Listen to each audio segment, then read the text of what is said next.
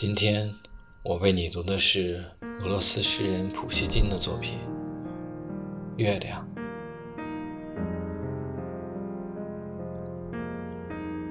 孤独凄怆的月亮，你为什么从云端里出现？透过窗户，向我的枕上投下清灰一片。你的忧郁的脸容引起我悲伤的浮想和爱情的无意的哀痛。骄傲的理智难以抑制的愿望，又在我的心头重新激荡。飞走吧，往事的回忆，不行的爱情啊，请你安息。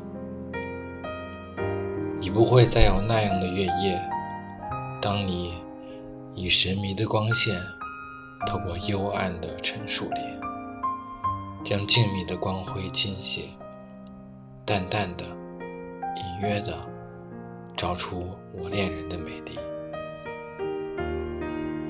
情欲的欢快啊！你算什么？怎能比真正的爱情和幸福那种内在的美的欢乐？一时的喜悦怎能再往回奔？光阴啊，那秒秒分分为何如此快的消失？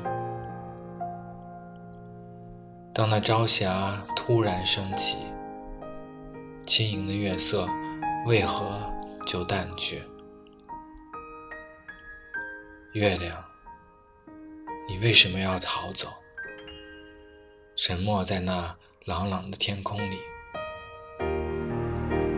为什么天上要出现晨曦？为什么我和恋人要别离？